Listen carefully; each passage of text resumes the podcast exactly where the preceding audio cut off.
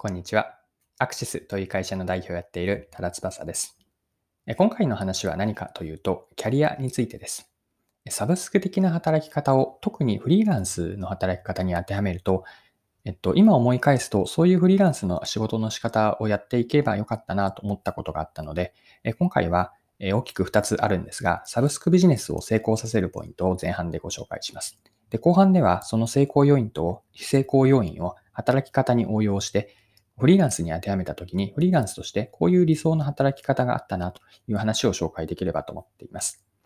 で、今回の内容を聞いていただきたい方は、端的に言うと、えっと、今一番イメージをしているのはフリーランスの方です。まあ、自分が過去にフリーランスをやっていたんですけれども、その時も思い返しているんですが、フリーランスの働き方として、サブスクの考え方がすごく参考になるなと思いました。あと、他には、えっと、サブスクってどういうビジネスの成功ポイントがあるのかなと思った方には、特に前半の内容がそれに当たるので、えっと、よかったら聞いてみてください。それでは最後までぜひお願いします。はい。今回のテーマ、一言で言うと、サブスク的な働き方なんですね。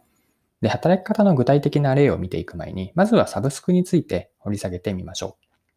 皆さん、普段サブスクリプションのサービスって何か利用されているでしょうか？サブスクってもはやこうかなり身近なものになってきていますよね。で、改めてこの場で考えてきて、考えていきたいのが、サブスクのビジネスが成功する要因って何かなんですね。まあ、成功要因ってどんなものがあるでしょうかで、整理をしてみると、サブスクビジネスの成功要因って私は5つのポイントがあると考えました。1つ目がライフタイムバリュー、LTV の最大化を目指すこと。2つ目が先行投資です。まあ、初月無料など、最初は赤字って多いんですね。で、えっと、サブスクの勝負のポイントというのは、売ってからが、えっと、勝負。つまり、普通のものの売り切りではなくて、ずっと継続的に使ってもらうので、例えばサービスの契約をしてから、サービスの初回の販売があってから、その後がむしろ勝負が待っている。これが3つ目のポイントです。4つ目は提供価値を上げ続けることの重要性。で5つ目が、これは解約についてなんですけれども、いつでも解約できるような UI、UX にしておくことです。まあ、解約しにくい仕組みというのは、短期的には、えっと、囲い込みになるかもしれませんが、長期では顧客は離れていってしまうと考えます。まあ、以上のサブスクビジネスの成功の要因5つなんですが、もう一度言うと、1つ目がライフタイムバリュー、LTV の最大化を目指す。2つ目が先行投資。まあえて損して得取れという考え方です。3つ目が売ってからが勝負。4つ目が提供価値を上げ続けることの重要性。5つ目がいつでも解約できる UI とか UX の設定です。はい。では、こうしたサブスクの成功要因があったんですが、これを個人のレベルにも当てはまると思っていて、それが働き方、ビジネスキャリアへの横展開なんです。で、後半ではサブスク的な働き方ってどういう、まサブスクの成功要因を働き方にどんな応用ができるかということを紐解いて見ていきましょう。はい。ここからが後半に入っていきます。で、私は過去にフリーランスを、えっと、会社を辞めてから2年くらいやっていたんですね。で、その時のことを思い返した時に、先ほどのサブスクの成功要因5つあったんですが、この1つは当てはめる、えっと、フリーランスとして当てはめると、こういう働き方をフリーランスでまできればよかったなと。これは自分にも、過去の自分にも伝えたいなと思っているんですが、フリーランスとしてありたい働き方になるなと考えました。で、具体的にはどう当てはまるかというと、先ほどの5つ、サブスクの成功要因ありましたよね。端的に言うと、LTV の最大化。2つ目が先行投資。3つ目が売ってからが勝負。4つ目が提供価値を上げ続ける。そして5つ目がいつでも解約できる設定です。で、これを、えっと、フリーランスの働き方として応用すると、1つ目からどうなるかなんですけれども、1つ目の LTV の最大化というのは、長く一緒に働く関係を顧客と作ること。二つ目の先行投資というのが、最初にトライアル期間を設けて、まそこで相性とか働きやすさをお互い見極めることによって、これは無料でもいいのでやって、その後お金をもらう契約をするという少し長めの時間軸で取る、ま先行投資をトライアル期間でやっていくという考え方です。三つ目の売ってからが勝負というのは、これは仕事を獲得してからが始まりだと。ま、契約をして一段落というか、一安心となるかもしれませんが、ま、フリーランスの仕事、ま、フリーランスに限らずですけれども、契約をしてからが始まりであると考えます。四つ目のポイント、価値を上げ続ける、提供価値を上げ続けるなんですけれども、これは相手のことを理解して、相手が求めること、それ以上の価値提供をし続ける。これがフリーランスで大事だなと思っていること。で、最後、5つ目のポイントが、いつでも解約できる設定と言ったんですが、いつでも契約が終わる緊張感を常に持っておくこと。これもフリーランスとして大事なことかなと思いました。はい。ではあの、今の5つですね。もう少しそれぞれについて補足をさせてください。はい。フリーランスの働き方として目指したい1つ目は、ライフタイムバリューの最大化からだったんですけれども、長く一緒に働く関係を作ることです。で仕事を一緒にする相手とはこう何かしら縁のあった方なんですよね。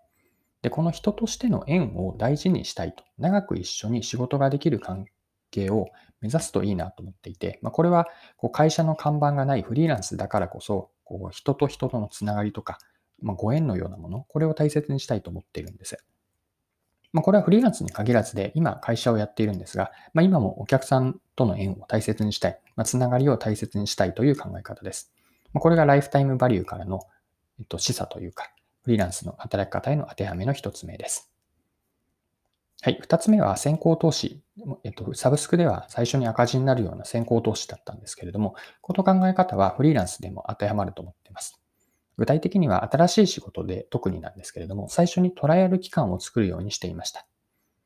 トライアル期間とは何かなんですけれども、その案件からは、あえて最初は売り上げを立てずに、長く仕事を相手と、その相手と一緒にやっていけるかどうかという見極める期間にするんです。で具体的に何を見極めるかというと、お互いの相性ですね。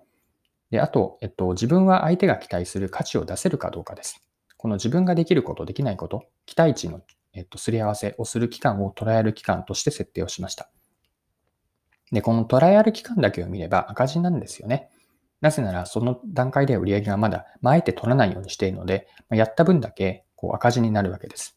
しかし、先ほどの一つ目のライフタイムバリューの最大化にもつながるんですけれども、後から収益が成り立てればいいと。長い時間軸で捉えて、これをあえて先行投資と見立てることによって、最初にトライアル期間を作ることの意味合いも見えてきます。はい、三つ目のポイントですね。サブスクの成功要因では、売ってからが勝負というポイントを挙げたんですが、これをフリーランスの仕事に当てはまると、仕事は契約してから、つまり、えっと、獲得してからが始まりなんです。で、えっと、これが本当のスタートなんですよね。で、これが何を意味するのかというと、仕事の獲得をゴールにしないように注意することなんです。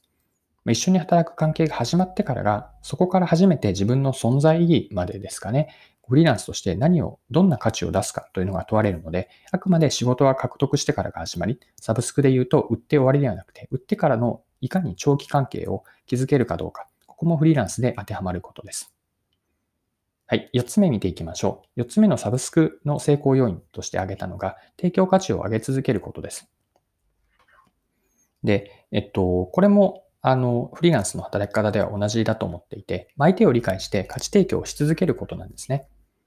で、長く一緒に働ける関係を築くためには、いかに相手への価値を提供すること、これを愚直に続けていくことが大事だと思っています。まあ、あくまでビジネスなので、お互いに価値のある関係でなくなれば仕事は続けられなくなりますよね。で常に相手の期待を1%でも上回る成果、パフォーマンスを出すことって大事だと思うんです。まあ、そのためには相手の課題を理解して、自分はそれに対して何ができるか、何をするかなんです。一過性のある一時的な価値提供で終わらずに価値を出し続けること。これは言いはやすし、行うはがたしいかもしれませんが、それでもそういう姿勢は少なくとも持っておきたいと思っているし、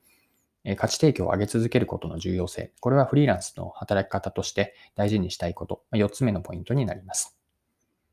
はい。最後5つ目ですね。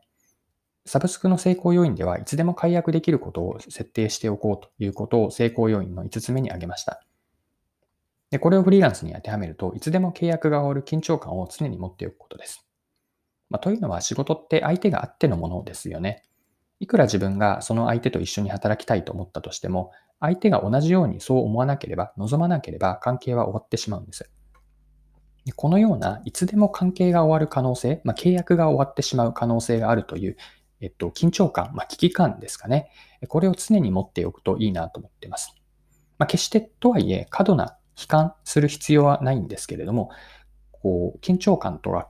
危機感を良いストレスにして、まあ、自分の鍛えれば緊張感を持って常に仕事で、仕事に臨んでいく、こう、ぬるま湯のような状況ではなくて、危機感を持って仕事に臨みたいと思っていて、まあ、これは特に、えっと、フリーランスの時には、あの、持ち得たことだったので、ここで最後に挙げたいと思います。